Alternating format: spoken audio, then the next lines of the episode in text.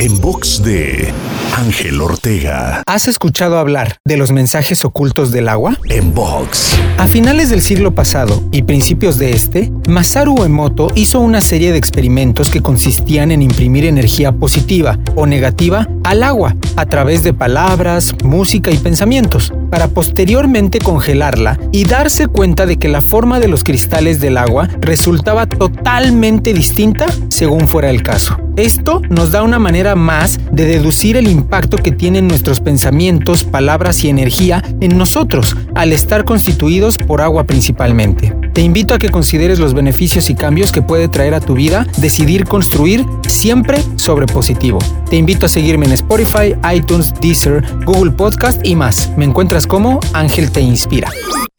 En box de Ángel Ortega. En box.